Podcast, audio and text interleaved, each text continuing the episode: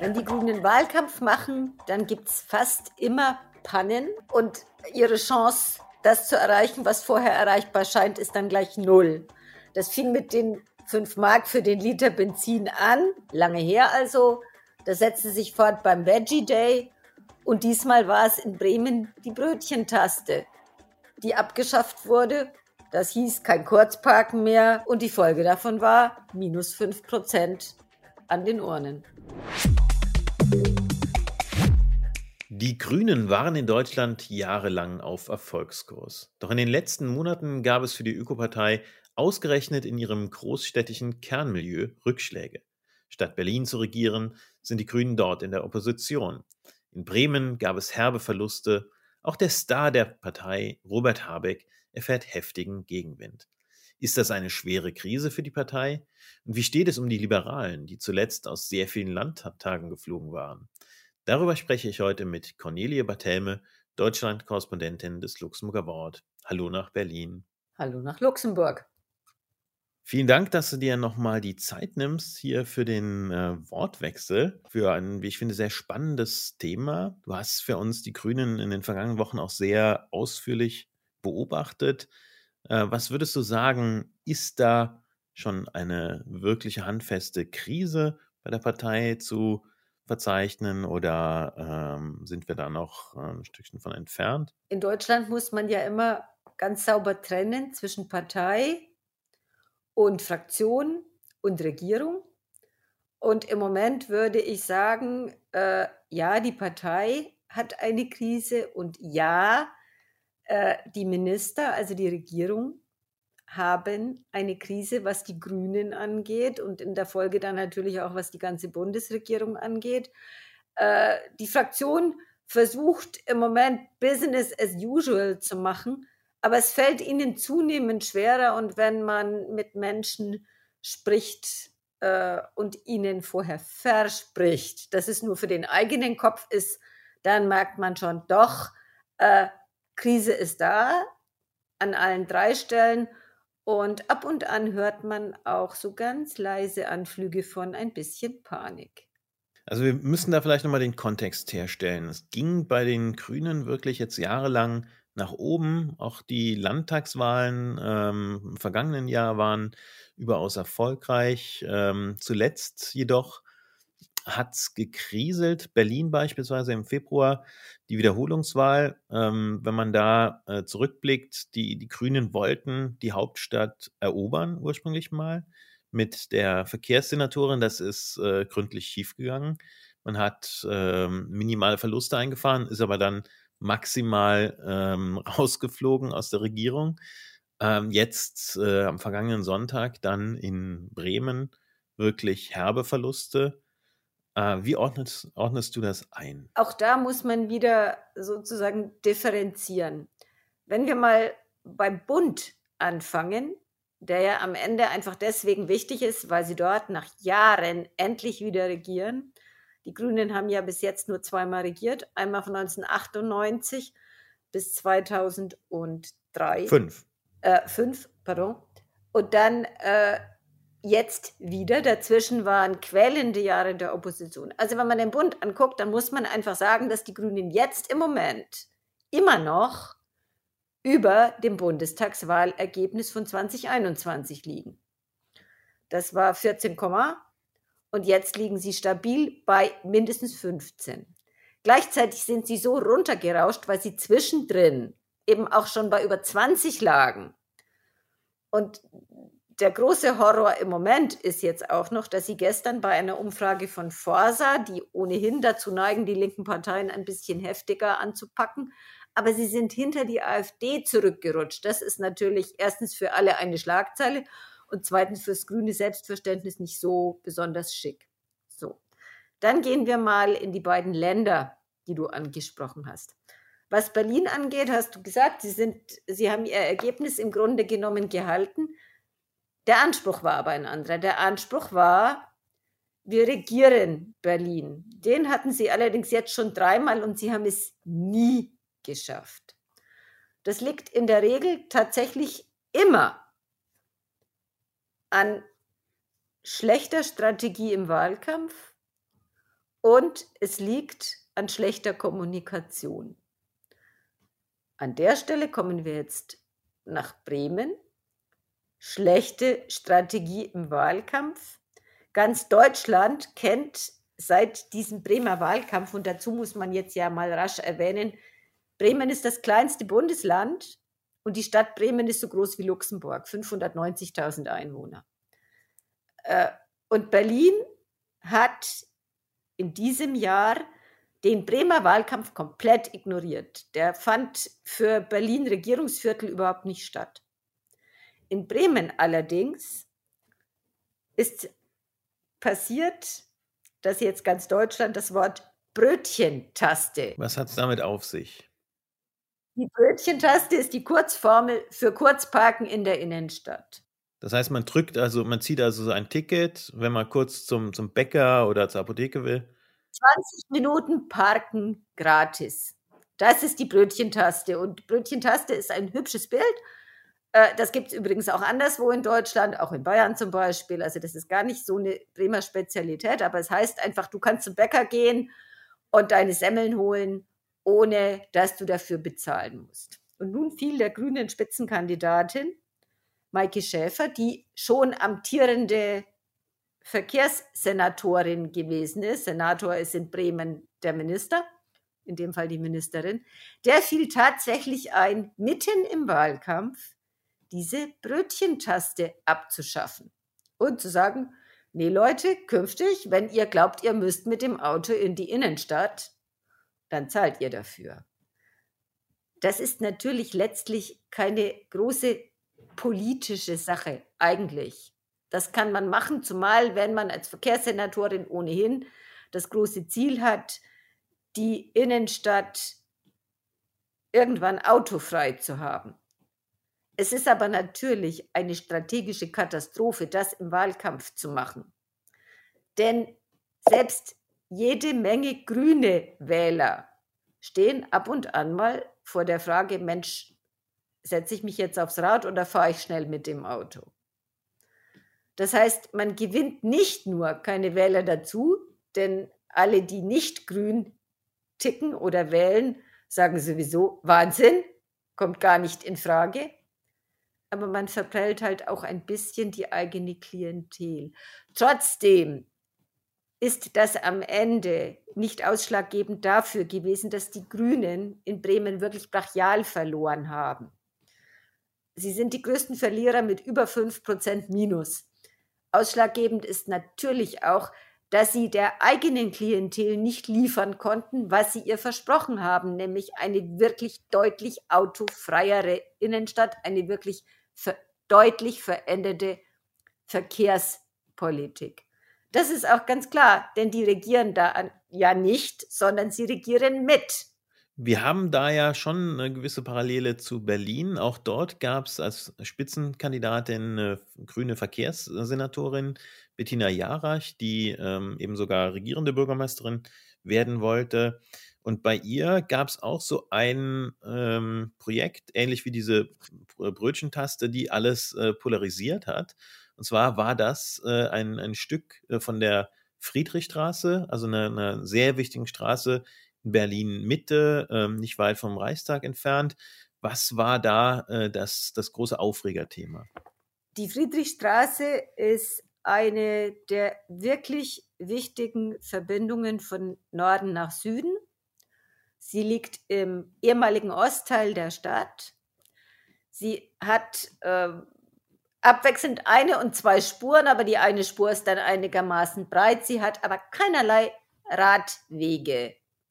Das heißt, Radfahren ist in der Friedrichstraße extrem gefährlich, wie überhaupt Radfahren in Berlin extrem gefährlich ist.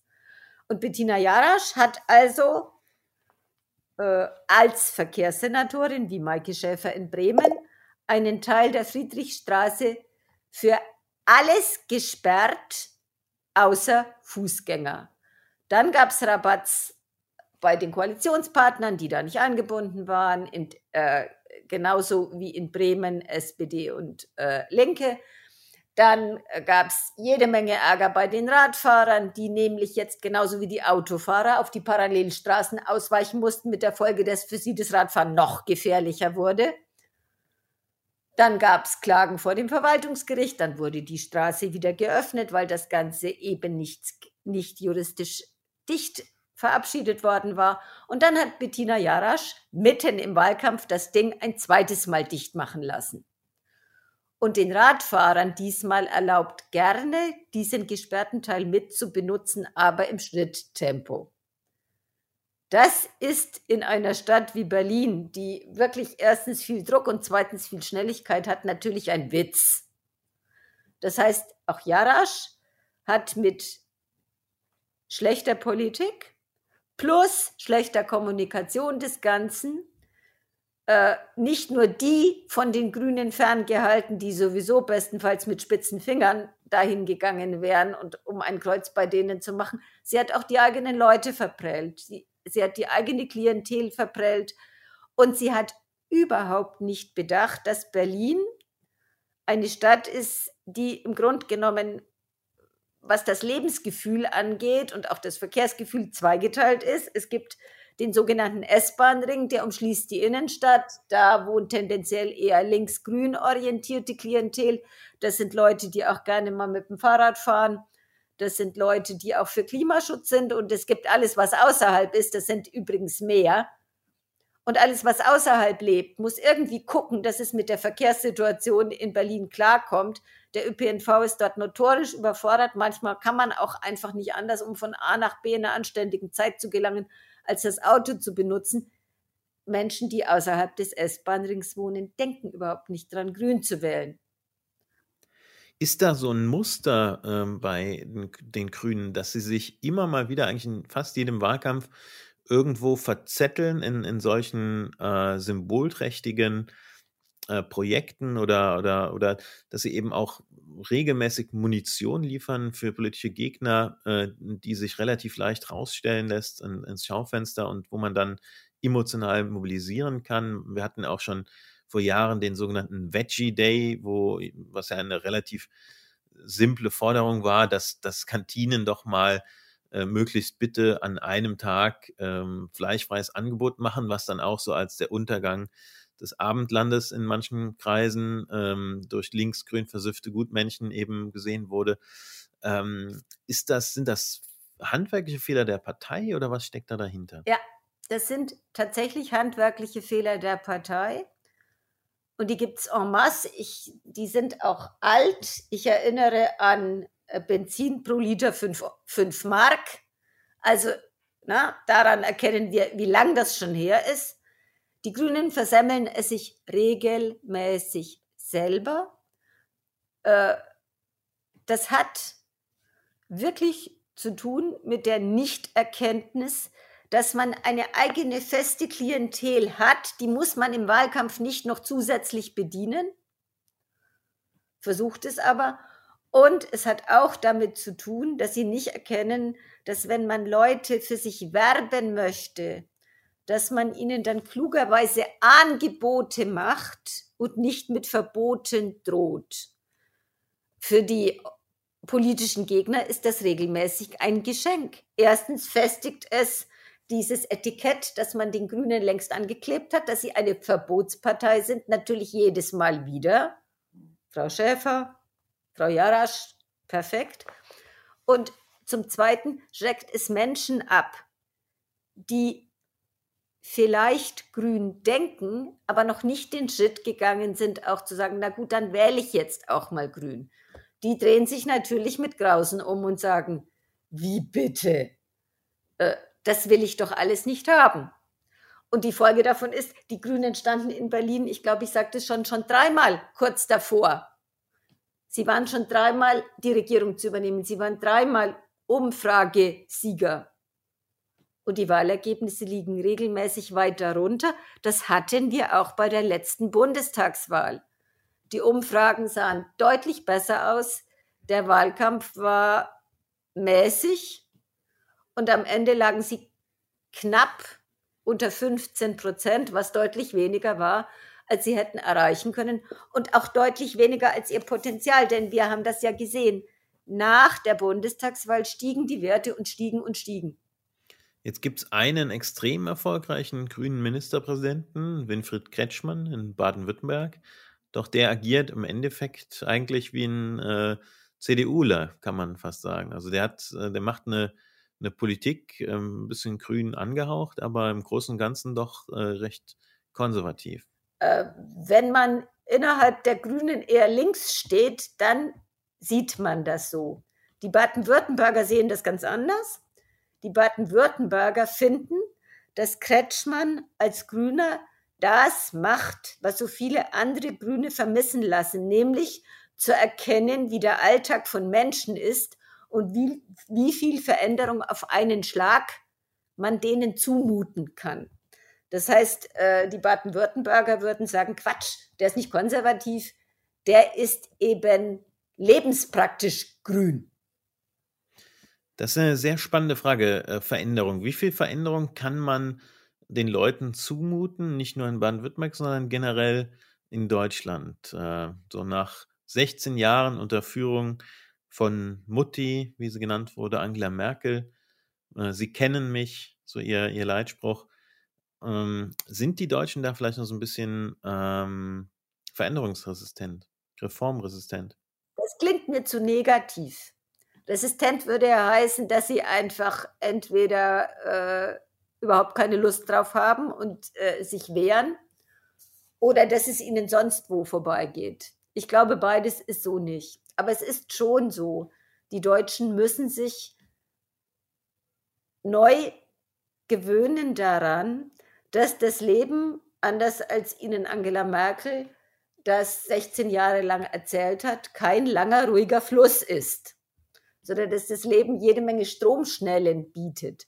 Das ist nicht so, dass die das nicht erkennen würden, ganz im Gegenteil. Aber jetzt kommt es halt mit Macht. Wir gucken einfach nur mal auf das, was die Deutschen, seit sie eine neue Regierung haben, also das heißt seit Dezember 2021, alles so erleben. Sie erleben A, die Erkenntnis, wie viel unter Angela Merkel liegen geblieben ist. Klammer auf, man müsste eigentlich sagen, wie wenig wirklich gemacht wurde. Das ist bei der Infrastruktur so, das ist beim Digitalen so. Deutschland ist digital wirklich ein Entwicklungsland. Das liegt in vielen Bereichen weit hinter, und das soll jetzt nicht kolonialistisch klingen, aber es liegt weit hinter vielen Staaten Afrikas. Äh, und es geht auch jetzt unglaublich zäh voran. Und es ist in ganz vielen anderen Bereichen auch so. Die Folge davon ist, dass plötzlich ein Reformbedarf offenbar wird. Und dieser Reformbedarf trifft auf eine Bevölkerung, die in 16 Jahren glaubte, es liefe alles wunderbar. Die Deutschen sind, das muss man sagen, ein Volk, das es durchaus auch schätzt, wenn Politik es nicht behelligt. Die war nicht gern behelligt mit äh, dauernd ist irgendwas. So, jetzt sehen Sie, es ist unter Merkel extrem viel liegen geblieben. Äh, es kommt obendrauf ein Thema, das weltweit an Bedeutung gewonnen hat und das man auch überhaupt nicht liegen lassen kann, nämlich den Klimaschutz. Und das Ganze wird grundiert davon, dass wir in Europa zwar schon seit 2014 Krieg haben, aber dass auch die Deutschen darüber jetzt nicht mehr hinwegsehen können. Seit dem 24. Februar des vergangenen Jahres ist ihnen der Krieg wirklich nahe gerückt.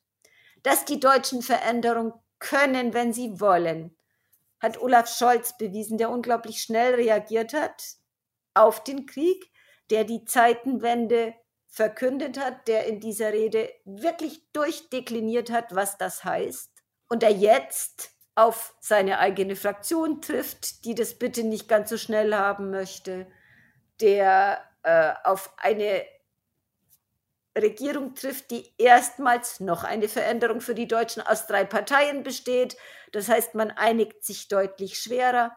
Man hat zwei Koalitionspartner, die wirklich wenig gemeinsam haben, FDP und Grüne. Man hat drei Koalitionspartner, die, äh, was ihre Stärke angeht, deutlich enger beieinander liegen, als das sonst in Zweierkoalitionen, so sie keine großen sind, üblich ist. Das ist alles zäh und neu und befremdlich. Dazu kommt aber, dass die Deutschen jetzt schon einmal bewiesen haben, dass sie können, nämlich was ihr Verhältnis zu ihrer Armee angeht.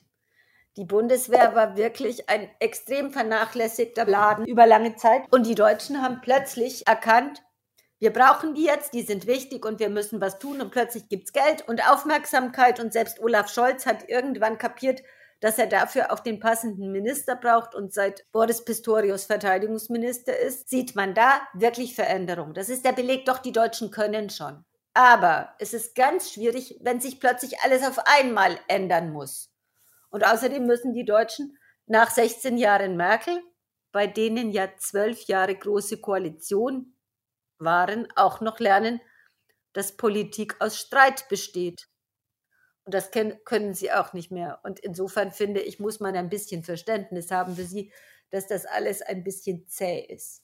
Du hast Olaf Scholz erwähnt. Schauen wir uns noch die beiden anderen Alpha-Männer der Regierung an. Da ist zum einen der grüne Wirtschaftsminister Robert Habeck und der liberale gelbe Finanzminister Christian Lindner.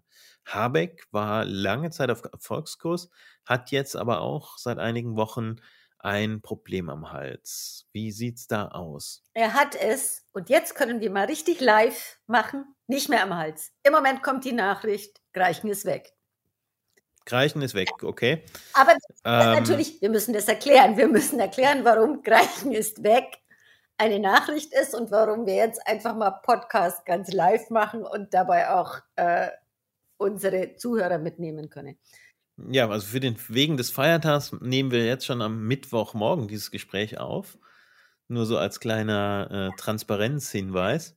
Ich hatte die Nachricht nämlich eben noch nicht. Ähm, dann, dann sagst du es mal. Wer ist Greichen und warum ist er weg? Also, Greichen hat den Vornamen Patrick und äh, steht im Zentrum einer Affäre, die inzwischen in Deutschland unter dem Label Trauzeugen-Affäre läuft. Das wird schon immer gefährlich, wenn eine Affäre auch einen Namen kriegt. Das ist der Moment, wo man eigentlich weiß, jetzt wird's eng. Patrick Reichen ist beamteter Staatssekretär bei Robert Habeck im Ministerium für Wirtschaft und Klima und er ist, jetzt muss man sagen, ist gewesen, Habecks wichtiger Mann, wichtigster Mann für die Energiewende.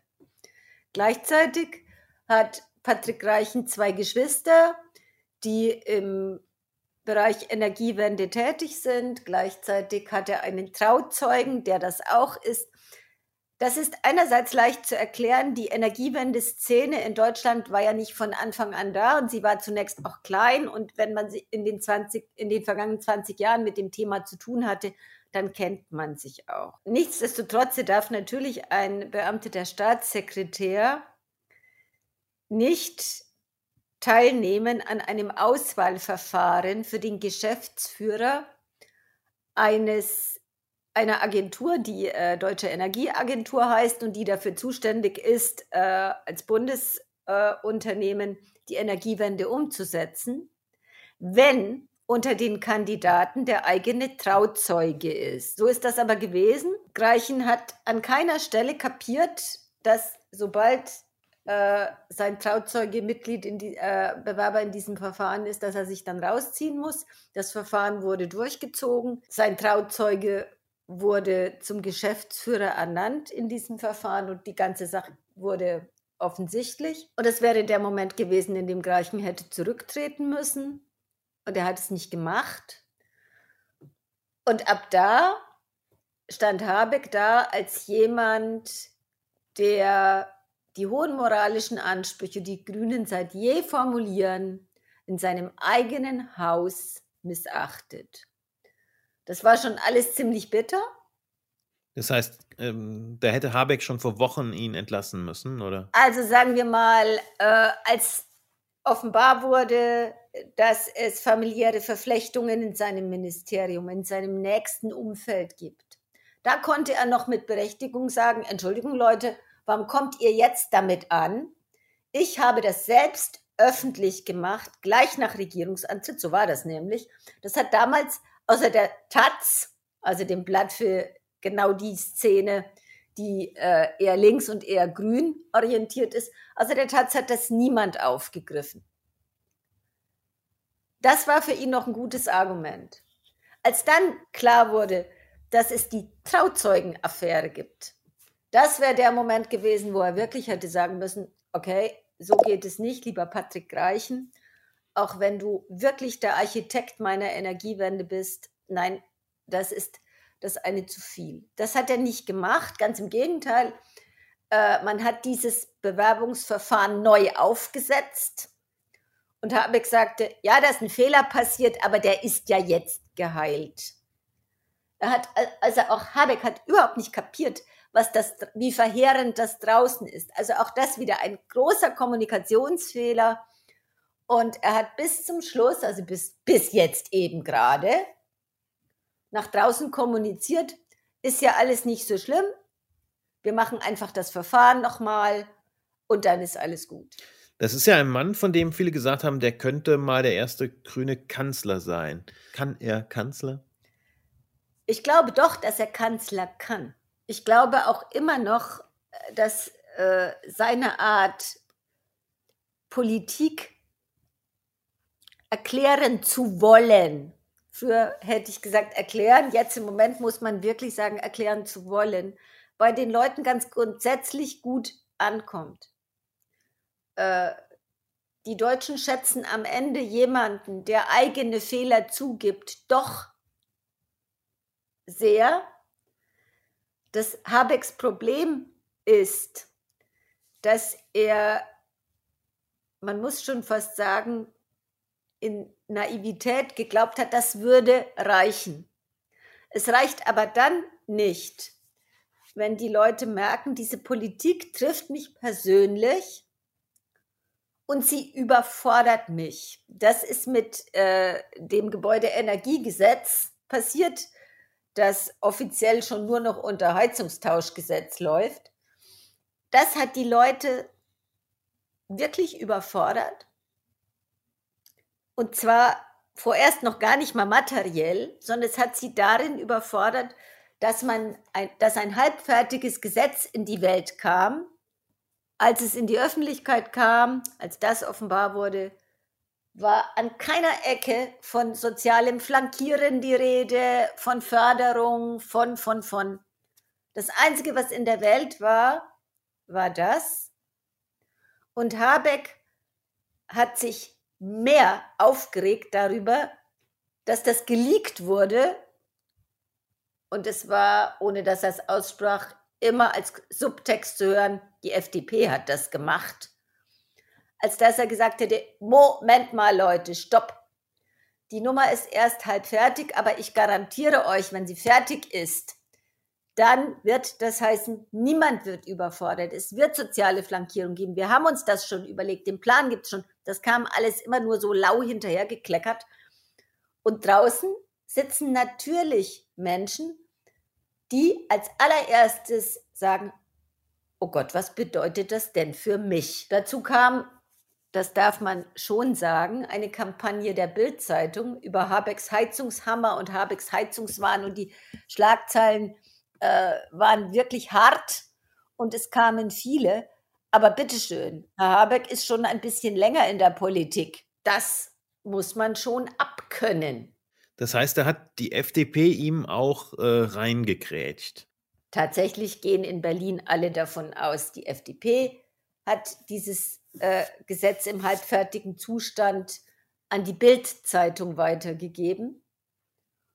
Und äh, dass das die Stimmung innerhalb der Regierung nicht verbessert hat, davon kann man ausgehen. Die Stimmung ist an sich schon schlecht. Äh, jetzt bei der FDP, weil, das hast du vorhin gesagt, ja, das stimmt, die hatten jetzt jede Menge Niederlagen bei Landtagswahlen, fünf am Stück. Entweder waren sie schon aus dem Landtag raus und sind nicht wieder und sind auch nicht wieder reingekommen oder sie sind rausgeflogen. Fünf solche Niederlagen machen natürlich nervös. Und die FDP ist nochmal obernervös, weil sie schon weiß, wie es ist, auch aus dem Bundestag zu fliegen. Das ist ja nämlich 2013 passiert. Das hatte zur Folge, dass die FDP irgendwann beschlossen hat, sie macht jetzt ein bisschen Opposition in der Koalition. Und seitdem wird es insgesamt ein bisschen komplizierter mit dem Regieren und dazu kommt ein Bundeskanzler, der nicht wirklich dazu neigt, sich da groß einzumischen oder nach draußen äh, zu erke äh, erkennen zu geben, dass er da was macht. Man muss allerdings sagen, dass man in vertraulichen Gesprächen hört, so gerecht sollte man Scholz gegenüber sein, dass er, wenn der Koalitionsausschuss tagt, also wenn dann alle zusammensitzen und die gegensätzlichen Meinungen richtig aufeinander prallen und man dann, wie das auch in, äh, wie das in allen solchen Verhandlungen ist, man dann auseinanderläuft und sich in Gruppen wieder zusammensetzt, also die Grünen für sich und die FDP für sich und die SPD für sich, dass dann Scholz derjenige sein soll, der und wenn es sein muss, eben 30 Stunden lang zwischen den Streitenden hin und her läuft und versucht, die zu einem Konsens zu bringen. Also das heißt, intern ist er offensichtlich durchaus ein größerer Kommunikator, als er das nach außen scheint. Cornelie, vielen Dank für diese Erörterungen der Berliner Politik und bis bald. Ich danke auch und schöne Grüße nach Luxemburg.